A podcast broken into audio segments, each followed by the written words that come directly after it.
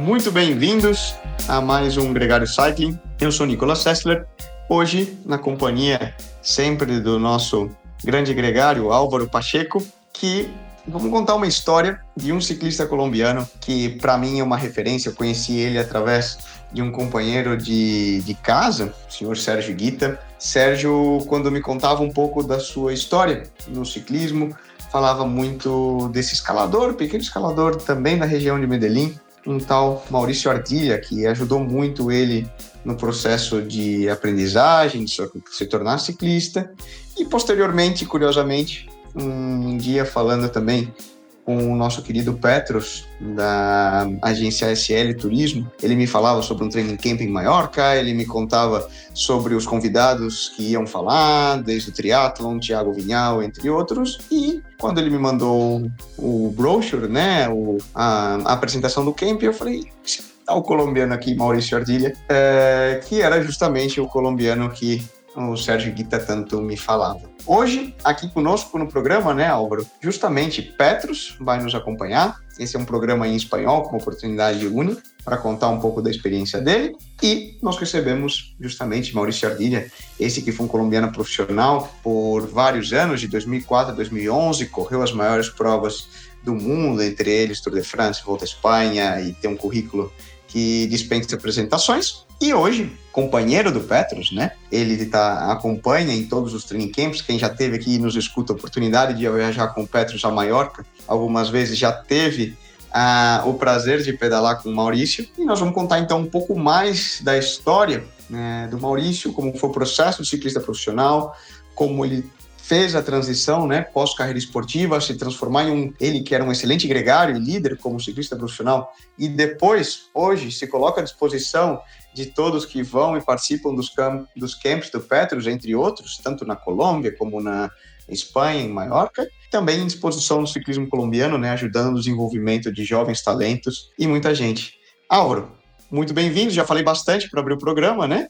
Sim, Nicolás, e aí cambiamos para mi portuñol. Eh, eh, hay un chiste de la relación de Brasil con los otros países uh, latinoamericanos, de que siempre nosotros brasileños decimos que Brasil es el país más grande del mundo, pero sin duda Colombia el, el país más grande del mundo del ciclismo. Eh, tenemos aquí Mauricio como su representante directo de la altitud. Mauricio, uh, ¿cuál es la, la altitud donde está uh, su casa? Eh, Álvaro, Nicolás, Petros, eh, contento de estar aquí compartiendo con ustedes. Ahora mismo mi casa está situada en una de las partes más altas, cerca de Medellín, a 2.500 metros de altura. Eso, eso es bastante alto, no, no, no, Mauricio. Estaría más o menos la zona que tanto hablan ahí por el oriente, ¿cierto? Subes, subes Las Palmas y, y llegas a esta zona alta de Medellín, donde te ubicas.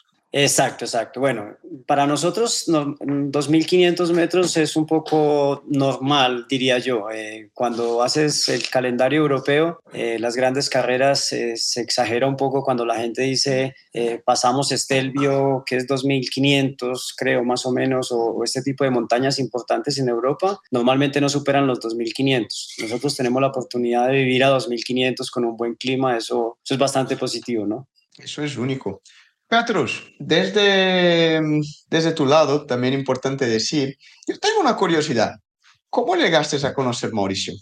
¿Cómo empezó la relación de, de vosotros dos? Oh, boa tarde, pessoal. Mais um prazer aí, novamente estar no Gregário. Nicolas, Álvaro, obrigado pelo convite. Maurício, meu parceiro. É história curiosa. É, quando eu comecei a estudar né, o destino Colômbia, já haviam alguns anos que, eu, que, que a Colômbia me atraía, mas não é um destino muito comum entre os brasileiros, né? Por ser um país vizinho, um país sul-americano, terceiro mundo. E eu comecei a pesquisar bastante e eu encontrei o Maurício. Eu tinha visto, né, que ele já tinha se aposentado e eventualmente fazia uns tours com os americanos. E nas experiências ASL eu sempre procuro, além do destino, agregar uma experiência para esses convidados, né, para esses nossos clientes.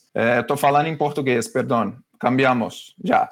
É, então, conheci a Maurício porque estava buscando informações de Colômbia e não só Colômbia, o país, pero quién sería la persona que podría trabajar con los clientes ASL y que tenía una experiencia en el ciclismo, en el mundo del ciclismo como profesional, como World Tour, como Pro Tour. Entonces empezamos a hablar. En el principio Mauricio, ah, no, Petrus no, no me gusta mucho, hoy me dedico a mi familia, hoy estoy bien, todo. Y luego hablé con, con Murilo, Murilo Fischer, Murilo, ¿conoce a este colombiano aquí? él, claro que sí, Petrus es Mauricio Ardila y, y todo. Y bueno, nos nos ayudó con el contacto, empezamos a hablar, yo conocí a Mauricio, estuve en su casa y desde ahí ya tenemos cinco grupos en Colombia, uno en Mallorca, uno en Girona y ojalá que vengan muchos otros más. Y Mauricio, estamos hablando para quien no, no, te conoces, si puedes compartir un poco de su historia en Europa desde 2004 hasta 2011 eh, claro, Álvaro. Bueno, 2000, a ver, eh, me fui joven a Europa realmente. Me fui a un equipo amateur en España con 21 años, a Salamanca Patrimonio de la Humanidad. Eso fue el año 2002 más o menos. 2003 ya era profesional, solo que 2004 ya hice mi primer Giro de Italia con un equipo que se llamaba Chocolate Jack. Empecé mi ciclismo después de que estuve un año en amateur en España, luego me fui a vivir a Bélgica, eh, ya un equipo profesional pequeño, eh, Marlusville de Charleroi. Ahí hice dos años, dos temporadas, como aprendiendo un poco. Yo creo que para los ciclistas el ciclismo belga es, es la escuela, o sea, eh, el ciclismo como se vive en Bélgica, seguro que Nicolás lo sabrá un poco, eh, la pasión, las carreras, la forma de correr, el frío, el viento, el pavé, creo que, que es muy importante para uno como ciclista joven. Entonces inicié allí, luego de hacer una buena temporada en el 2004, que logré ganar Vuelta a Inglaterra, hice algunos resultados en, importantes en otras carreras, eh, gané otro par de carreras por ahí en Alemania y Francia, eh, hice mi primer contacto, bueno, fue el 2005 cuando inició el World Tour, inició en el año 2005 y ahí ya inicié mi contrato con Lotto lo que en ese año era David Amon Loto, ahora lo que es Loto Saudal, eh, es un equipo muy tradicional del World creo que los más antiguos. Eh, ahí se... Loto Destiny ahora, ¿no?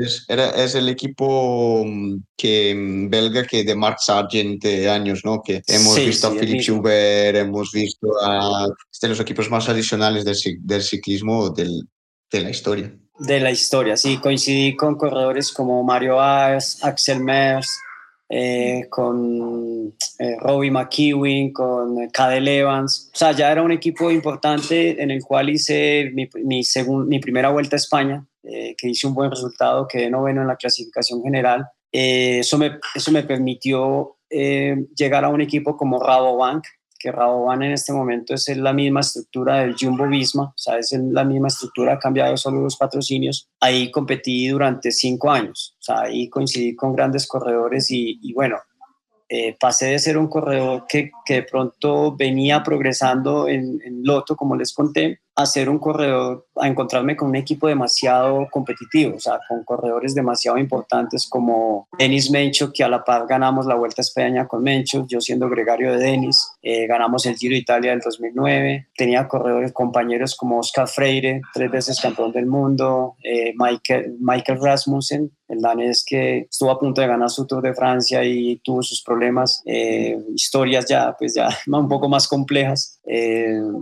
Habían holandeses como Thomas Decker, como Eric Decker, Michael Boger. O sea, era una plantilla demasiado fuerte. Entonces ahí cambia un poco como, la, como esa, ese avance que yo venía dando como ciclista profesional y, cambia un poco el chip al, al, estar en un equipo tan fuerte y ya necesitar como que había que ser un poco más gregario de otros corredores y también aprendes, o sea, yo creo que ahí se viven unas cosas muy distintas a el querer ser de pronto liderar el equipo en algunas carreras, a ir a las carreras sin tanta presión, a, a, cosas muy puntuales. Yo creo que tenía, tenía algo muy curioso de tu historia, Mauri, que tú no has seguido el ciclismo colombiano las vías de desarrollo tradicional. Todavía no habían. Pero cuando miramos a la mayoría de los colombianos eh, y latinos de manera general, han venido a través de proyectos como Manzana Postobón, Posterior o Colombia, Colombia y entre otros equipos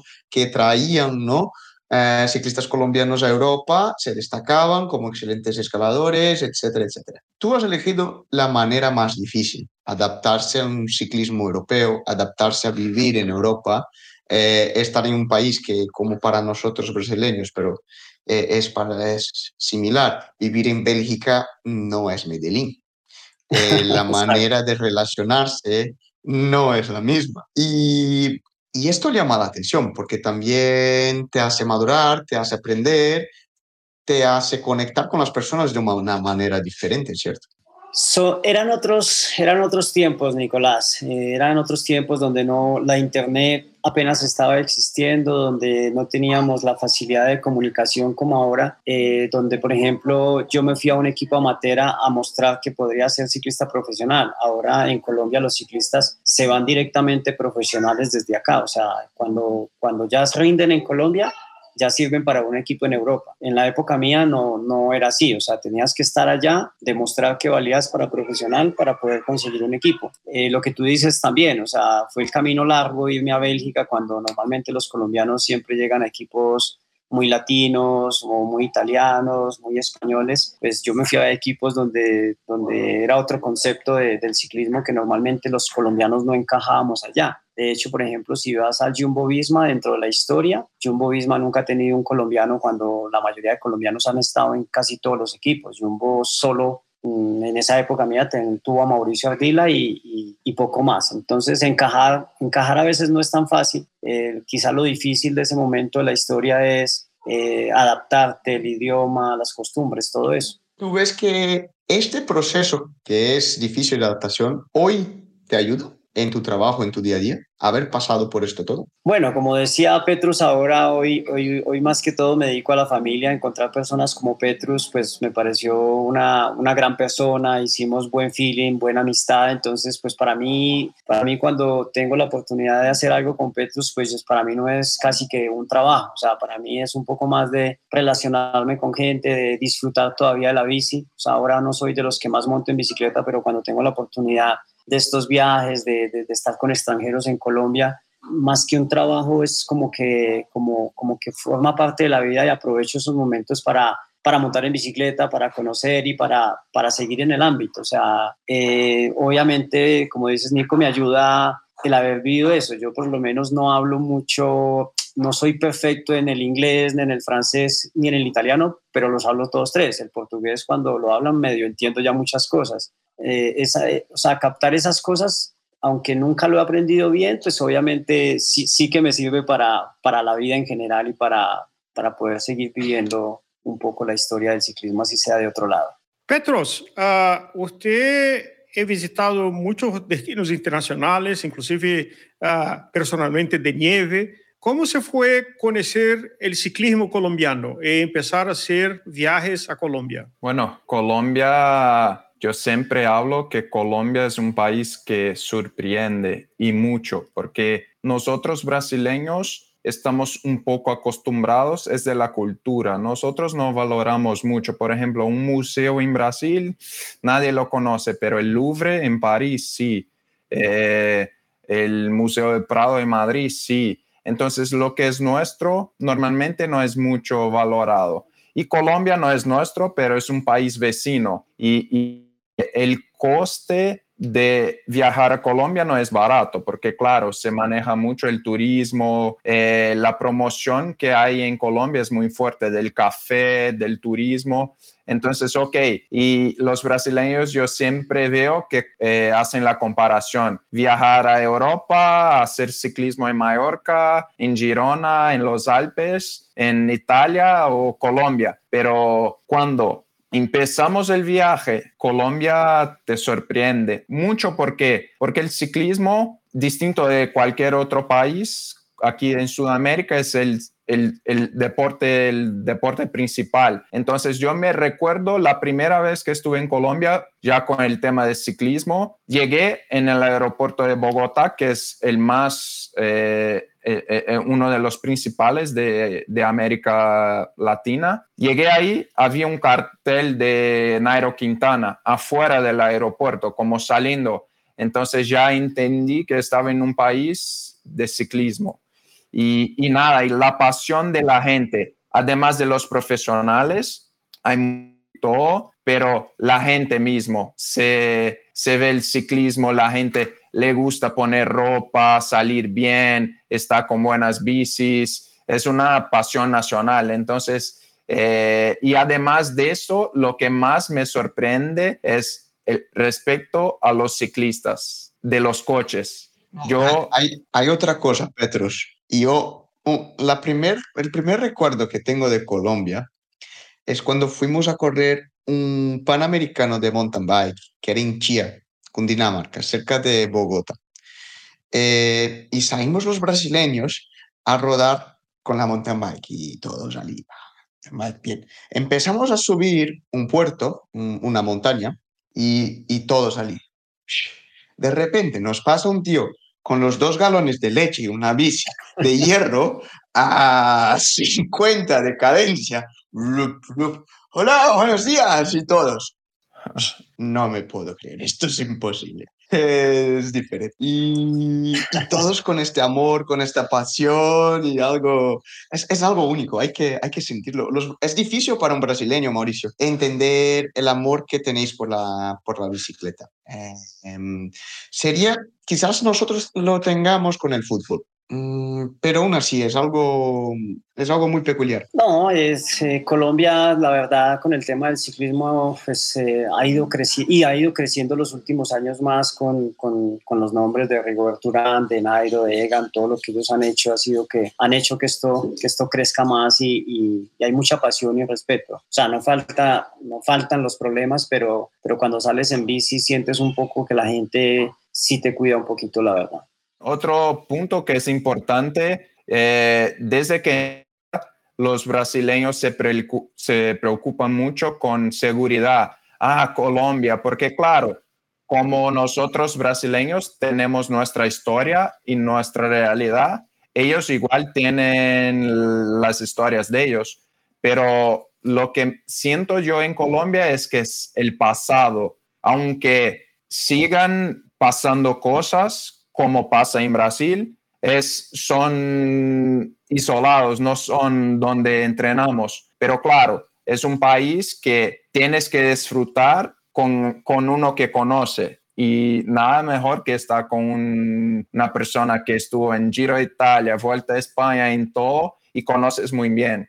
Eh, referente a eso, yo quiero hacer una anotación ahí, Álvaro y Nicolás, y Petrus lo sabe, que para mí para mí ha sido demasiado importante pues llegar a este mundo, llegar a este mundo de, del turismo, de, la gente que, que, está viniendo a Colombia en bicicleta. Eh, para mí es como un orgullo y Petrus, Petrus lo ha visto cuando nos hemos despedido en los viajes de para mí yo me siento orgulloso de poderle decir a esas personas, así sean solo 10 personas que vinieron a Colombia, decirles, es, Colombia no es lo que la gente se imagina, o sea, eh, tenemos una percepción eh, de todo el mundo de, del peligro de Colombia, de las drogas, de los secuestros, de, toda una historia que traemos de atrás y poderle decir a la gente, sí, tenemos problemas como todos los países, pero pueden venir aquí con la seguridad de que, de que es un país tranquilo, de que los van a respetar, de que, de que van a estar bien, pues yo creo que también es un legado que, que nosotros como colombianos queremos mostrarle al mundo, o sea, queremos mostrar que no es, que no es lo que parece y que pueden venir aquí con tranquilidad. Eh, Mauricio, volviendo a su experiencia en Europa, uh, ¿cómo, uh, ¿cómo usted llegó como un líder, ganó cosas y ahí se fue creciendo en equipo y la situación de equipos de tener un papel como un gregario. ¿Cómo se fue este amadurecimiento como gregario, de, de, entender el todo del equipo eh, y su papel para que el líder designado para cada etapa o para cada vuelta uh, ubicase sus objetivos? Mira, Álvaro, fue algo, ver, fue algo fácil de asimilar porque yo fui a uno de los equipos más grandes del mundo ya siendo mi, mi, tercer año profesional, fui, firmé con un equipo como Rabobank, después de que venía, como les dije, venía haciendo buenos resultados, pero me encontré con dos años muy, muy regulares para mí deportivamente, o sea, no, no, no encontraba mi, mis sensaciones, no, no sentía que, o hacía todo más o menos lo que venía haciendo. Y cuando llegaba a las carreras no era el Mauricio Ardila que venía progresando, o sea, no, no era ese Mauricio Ardila o no era el Mauricio Ardila que yo quería ser. Eh, pero entonces te encuentras un equipo tan grande con corredores importantes que, que tienes que hacer algo útil, o sea, algo útil es no puedo estar pensando en que soy un líder del equipo sin resultados. Entonces rápido, al segundo año, yo estaba muy contento en el equipo por el trato, por, por todo lo que se manejaba en el equipo. Yo llegaba a veces a media hora y, y, te sientes mal, pero en el equipo lo primero que hacían era, no, muy bien, tranquilo, mañana será otro día. Entonces, el ambiente que, era, que había era muy bueno. Entonces me tocó como cambiar un poco ese, esa percepción. Yo pensaba que el segundo año de contrato pues ya me iban a decir, bueno, Mauricio, hasta aquí llegamos y, ya no hay más contrato para ti. Yo estaba ya pensando en buscar otro equipo al año siguiente. Y a eso de después de la Vuelta a España, que habíamos hecho una España más o menos eh, buena en, cuanto a mis resultados, porque habíamos ganado con Denis Mencho, pues el equipo me dice, estamos muy contentos contigo, queremos renovarte. Y para mi sorpresa, pues obviamente yo renové con el equipo, eh, pero ya ahí me cambió todo, o sea, ahí ya cambió la percepción de querer hacer de querer ser líder dentro del equipo, sino que yo ya vi como que el equipo me está valorando por, por mi trabajo y por lo que he hecho. Y de ahí para allá, pues, lo seguí, o sea, seguí haciendo un ciclismo distinto, pero, pero con pasión y con gusto. Ahora que trabajo un poco con la gente de una u otra manera, pues, eh, con el tema de gregario, yo siento que es algo muy parecido. O sea, trabajar con los clientes es algo muy parecido, me parece a mí, servirle a las personas. Ah, esta sería mi, mm, no la pregunta que iba a hacer, pero ya que lo has tocado el tema, ¿cuál es la diferencia de cuando eras gregario en una carrera profesional y te ponías en labor de los otros a hoy cuando vas a un viaje y de cierta forma estás trabajando de gregario para todos los, los clientes o personas que están allí viajando contigo. Yo creo que es muy similar, o sea, ¿qué, qué tiene de, igual? Hay que estar concentrado 100%, o sea, cuando estás con los clientes tienes que estar muy concentrado, que, que no hayan caídas, que estemos eh, pendientes de los cruces, que, que que tengan lo necesario, que tengan agua, que tengan comida, es un poco como lo que pasaba de ciclista profesional quizá ahora es un poco más estresante porque tenemos una responsabilidad siempre con, con, los clientes, gente que a veces no es muy experta, entonces siempre tenemos ahí ese, ese temor a que pase algo, pero era lo mismo en, profesionales, o sea, era, era siempre estar pendiente de tu líder, siempre pendiente de que no les faltara agua, en momentos puntuales de la carretera había que estar adelante, yo creo que pasa un poco parecido. Ahora, Mauricio, me ocurre de que en lo ambiente amador, uh, eu já estive em viagem com amigos, de que a pessoa pensa que sabes mais do que sabes. Então, há uma barrada e digo, bueno, eu sou excelente nisto, e se vai em um lugar que nunca se, se estuve e está a 80, 90 por hora, é uma situação de risco, incluso de la integridade da pessoa. Com um profissional isto não passa, porque o profissional tem uma capacidade técnica un conocimiento, pero con amadores que están, viajan con Petro y con otros, uh, muchas veces llegan allá, esta bajada es sensacional, yo voy a hacer mi récord de, de, de bajada de velocidad. ¿Cómo es hablar con esta persona? Claro, el más fácil es que aprenda con uh, lo impacto, pero muchas veces no quiere también que su cliente tenga es lo que es lo que menos queremos o sea siempre estamos eh, yo creo que la primordial cuando uno está con un grupo es la seguridad entonces nunca queremos que haya un accidente.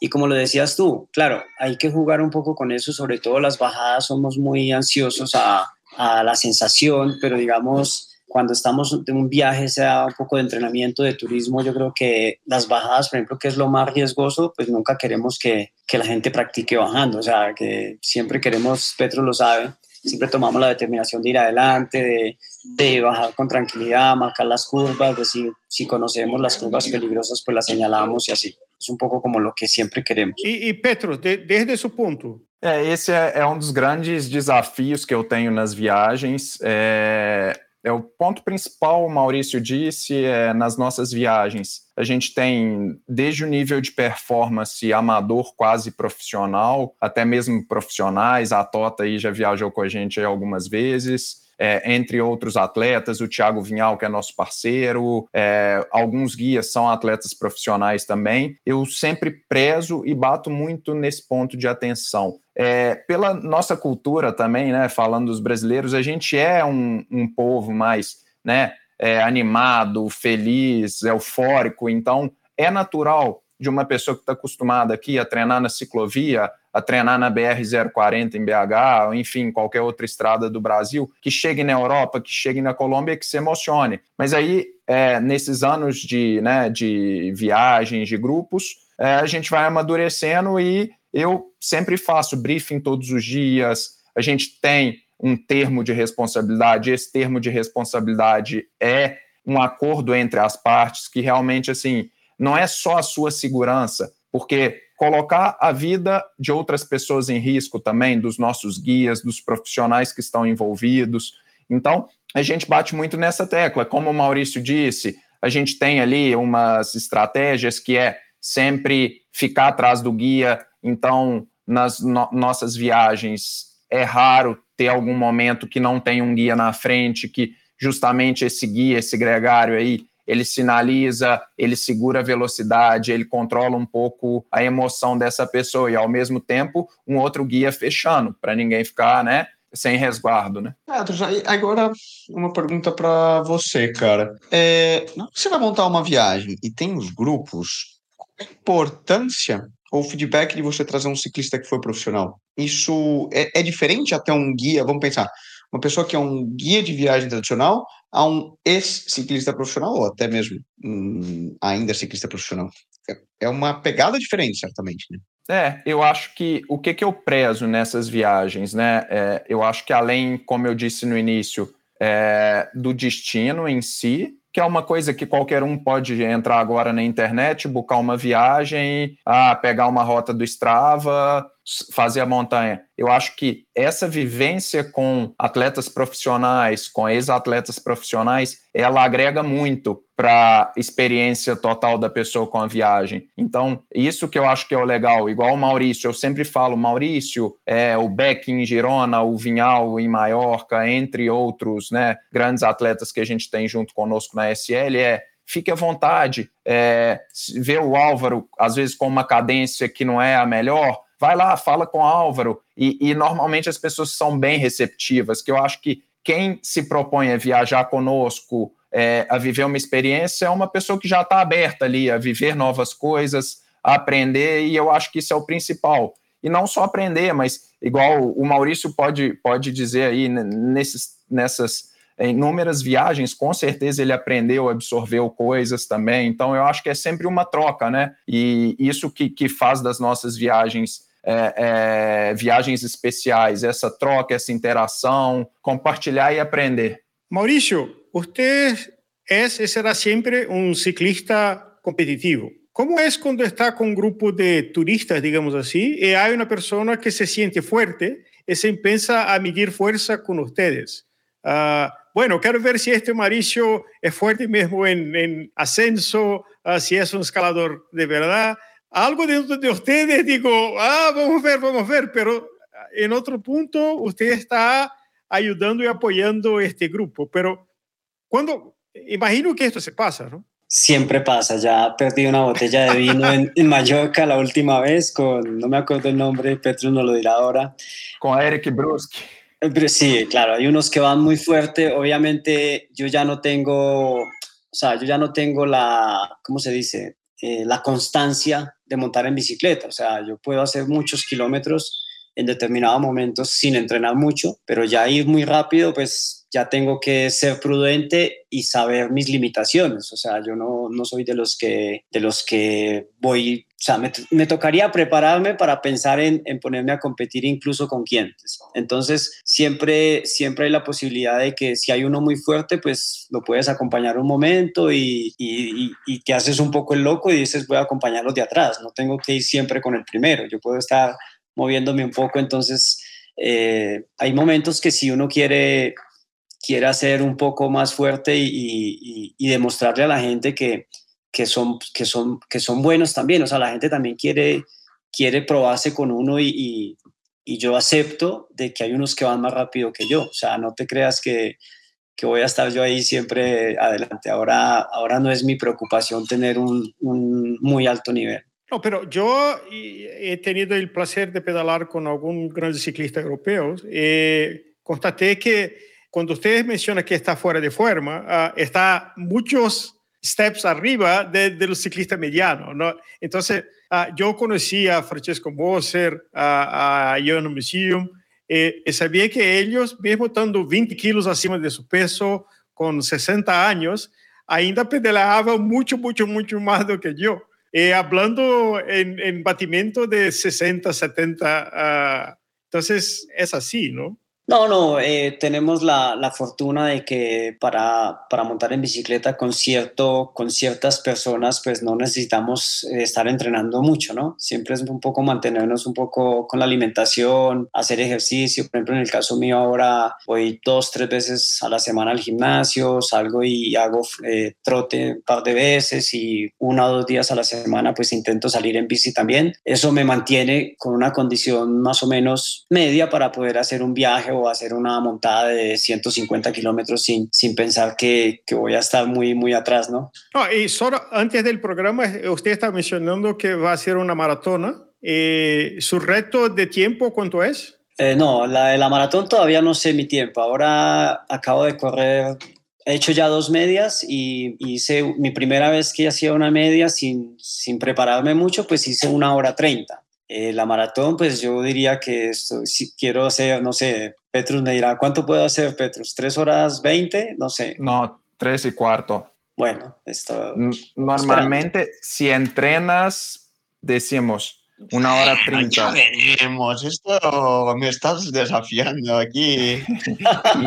puedes añadir ahí. Ya te contaré, ya te contaré. Apuntado, ¿eh? En directo. Madre, ¿te está duda?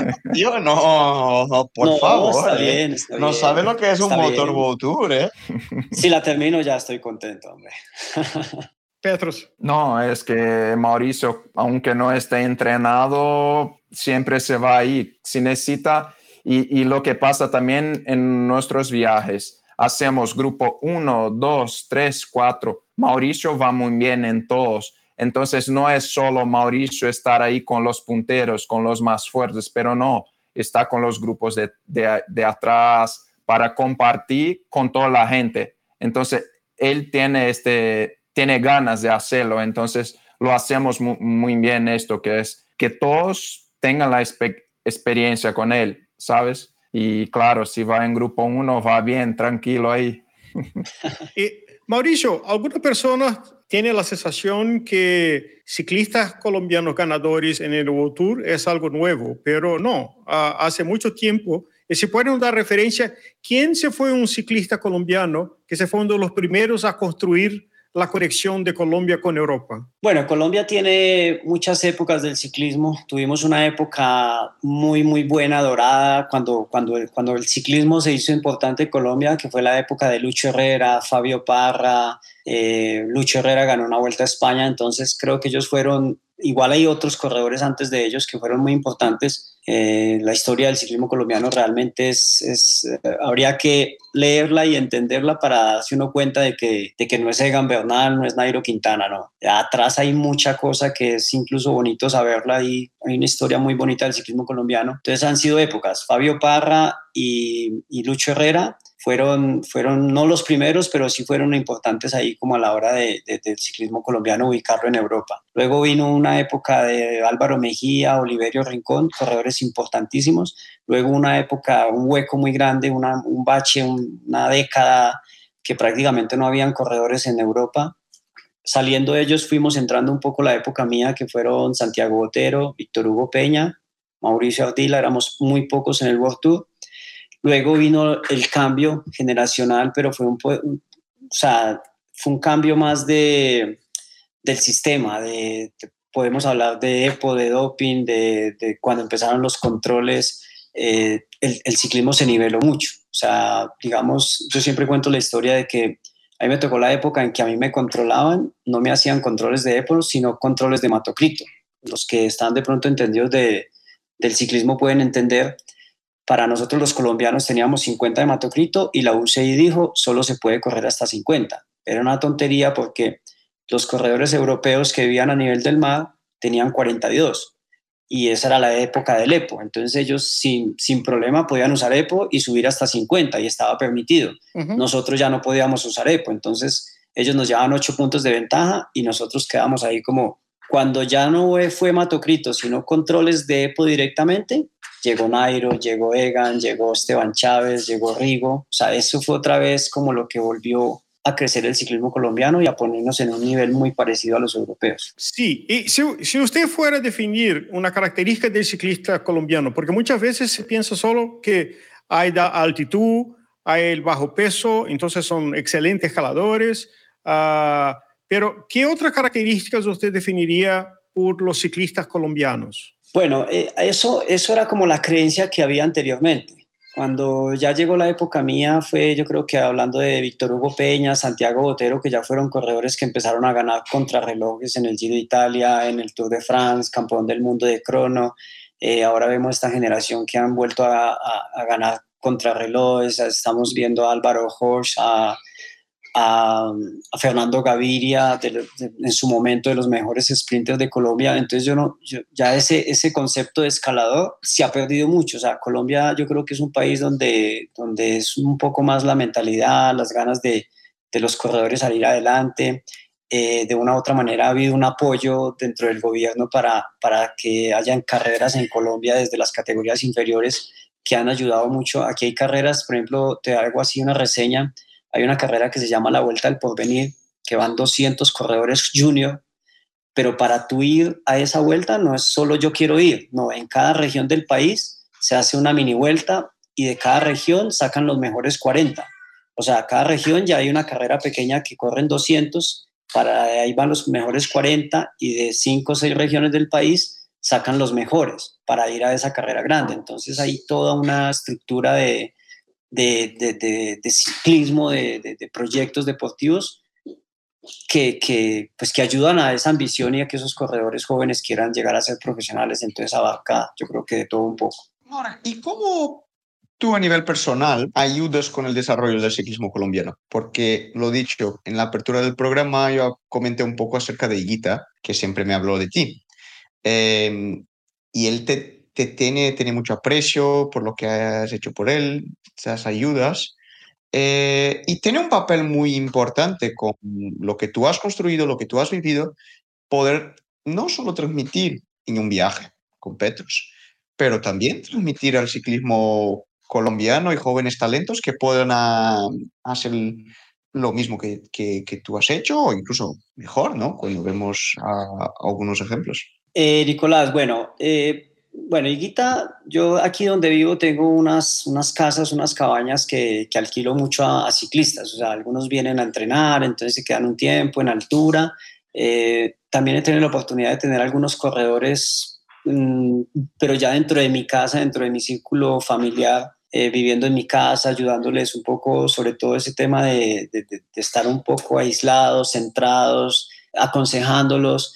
Eh, ahí sí es un tema de, digamos, de no cobrarles ni, comida ni dormida, sino eh, hagan el sacrificio de ser ciclistas profesionales. Lo hice con Daniel Arroyave, un, un chico que pasó al IEF eh, dos temporadas, luego las cosas no salieron bien. con Higuita, pues ha sido un tema también que él siempre ha querido, cuando viene a Colombia, se, se, ubica aquí en mi casa, se queda meses enteros y, y compartimos muchas cosas, vivencias, historias. Eh, luego tuve otro chico en mi casa el año antepasado. Es un tema más de querer darle algo al ciclismo agradeciendo todo lo que pues, yo todo lo que soy o lo que tengo lo tengo gracias al ciclismo es como retribuir eso un poco. Entonces me gusta ayudar. Hace hace poco llegó Camilo Ardila chico joven colombiano que corrió en el UAE eh, ahora va para China y me dijo no es que ahora como el bajo del UAE y estar en un equipo pequeño que quería hacer altura unos días que se podía quedar acá que lo que pasa es que no tenía mucho dinero o sea como ese tipo de cosas pues obviamente mientras yo pueda aportar pues yo quiero ayudar de esa manera, no ni siquiera un tema de negocio, sino más un tema de, de, que sabemos y conocemos las dificultades a veces para no, económicas, a veces mentales y, las necesidades que tenemos, porque cuando somos ciclistas profesionales a veces nos enfrascamos en, tonterías, o sea, a veces estamos ahí como, con el estrés, con el nervio, los resultados, eh, poder de pronto conversar con los, con los chicos jóvenes es, a veces es importante y tengo muy buena relación con la mayoría, con todos diría yo. Petros, hacer lo trabajo que ASL hace, mm, yo comparo un poco cómo salir con animales, elevar de un punto a otro punto, que tiene que hacer en, cercano, que, que, que, caminen, que caminen, que caminen, que no se hagan mal. ¿Qué, qué dices? Eh, ¿Cuál es la arte de hacerlo de forma invisible? que sea agradable, pero también la presión que sigan, sigan, sigan, porque si todos quieren, uh, hay una tienda de bici, quiero comprar esto, esto, esto, un café, uh, un croissant, uh, una foto, eh, ¿cómo hacer que el grupo siga? Con todas estas distracciones que estamos afuera de nuestro país, sea en Colombia, sea en España, sea... Bueno, yo siempre empezamos por el principio, ¿no? Entonces, cuando el cliente llega en ASL, él ya tiene la información de lo que es el viaje. No somos todavía una agencia de cicloturismo, de viajes que vamos 20 kilómetros, un vino, una cerveza. No, no, no, no. Enfocamos en experiencias de training camp, de campus, de entrenamiento. ¿Qué es? No, no hace falta que seas el campeón, pero eh, buscamos personas que sí que quieren disfrutar, que quieren entrenar, que quieren mejorar y claro, que quieran hacer compras y, conocer la cultura. Entonces, ese es el tema, es que no tenemos muchos problemas porque los clientes ya saben lo que es la esencia de ASL. Entonces, eh, el trabajo empieza cuando empiezan a hablar con nosotros tengo un equipo hoy que, que es increíble y entonces desde el principio nos ponemos en la misma página de, de los clientes, de las expectativas y lo que vamos a ofrecer. Y claro, yo soy un concierge, estoy ahí para hacer y ayudar a todo. Cuando estamos en un tema de grupo, es un tema de grupo. No se puede tener como objetivos individuales porque si no, no va a funcionar. Si uno quiere salir a las 8, otro 8 cuarto, 8.30, no, no, no. Entonces yo me pongo bien, claro, con educación, con todo, pero claro, soy muy firme en lo que es la propuesta, ¿sabes? Horario es horario. No, no estoy con niños. No te voy a llamar a la habitación, Álvaro. Vamos, no, no, no, no. Si estás, estás. Si no, que te quedes. Entonces es un poco así, es lo, lo hablado, ¿no? Lo que es cuadrado, lo que es organizado, estamos bien en la misma página.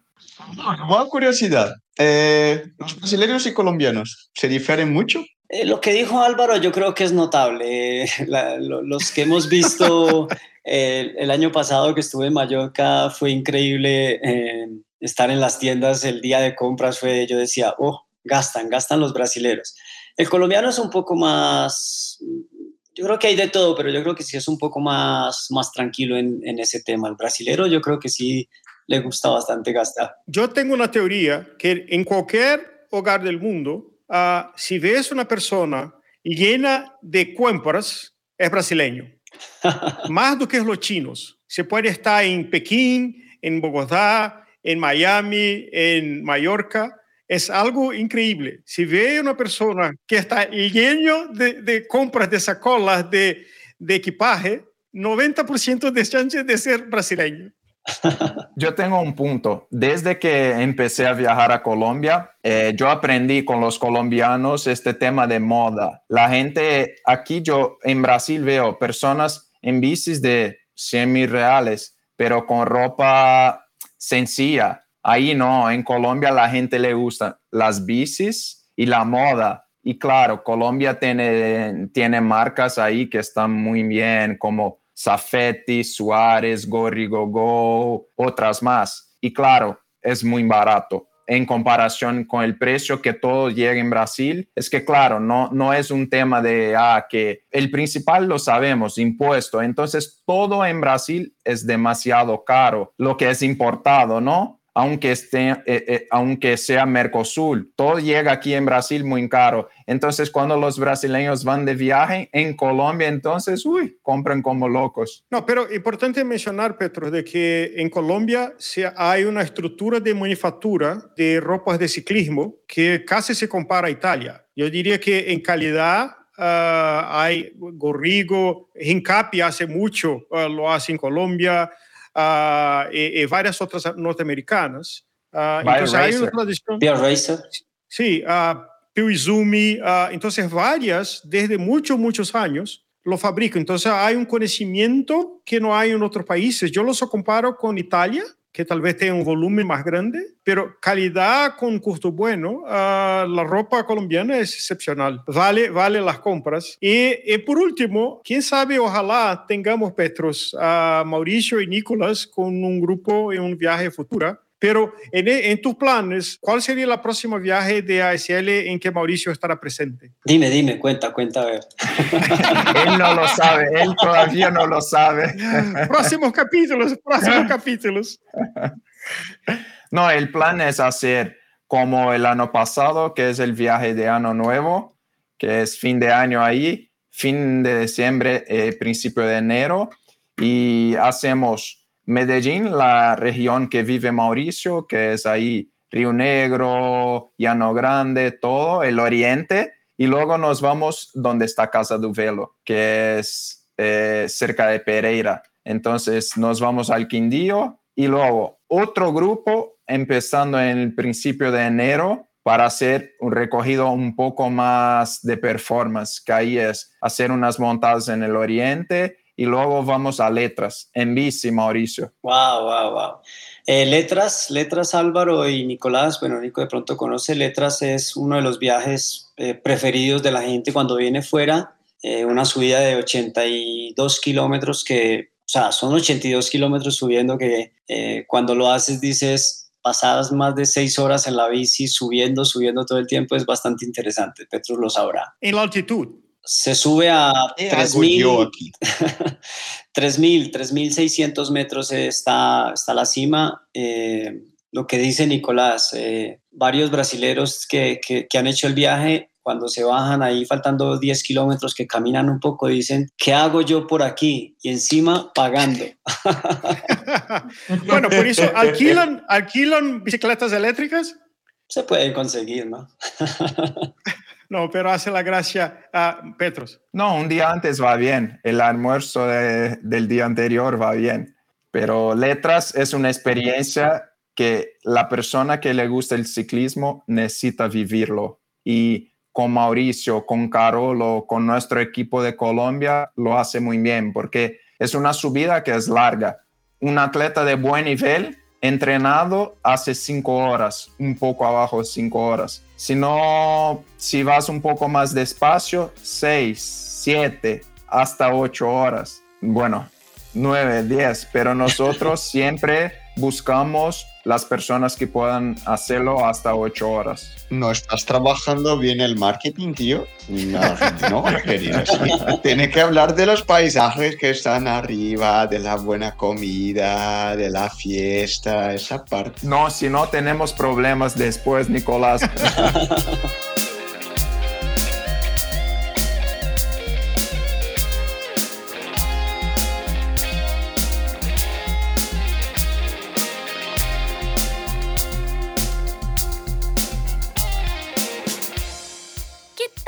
pôster com a arte desse episódio. As ilustrações do Hudson Malta podem decorar sua casa.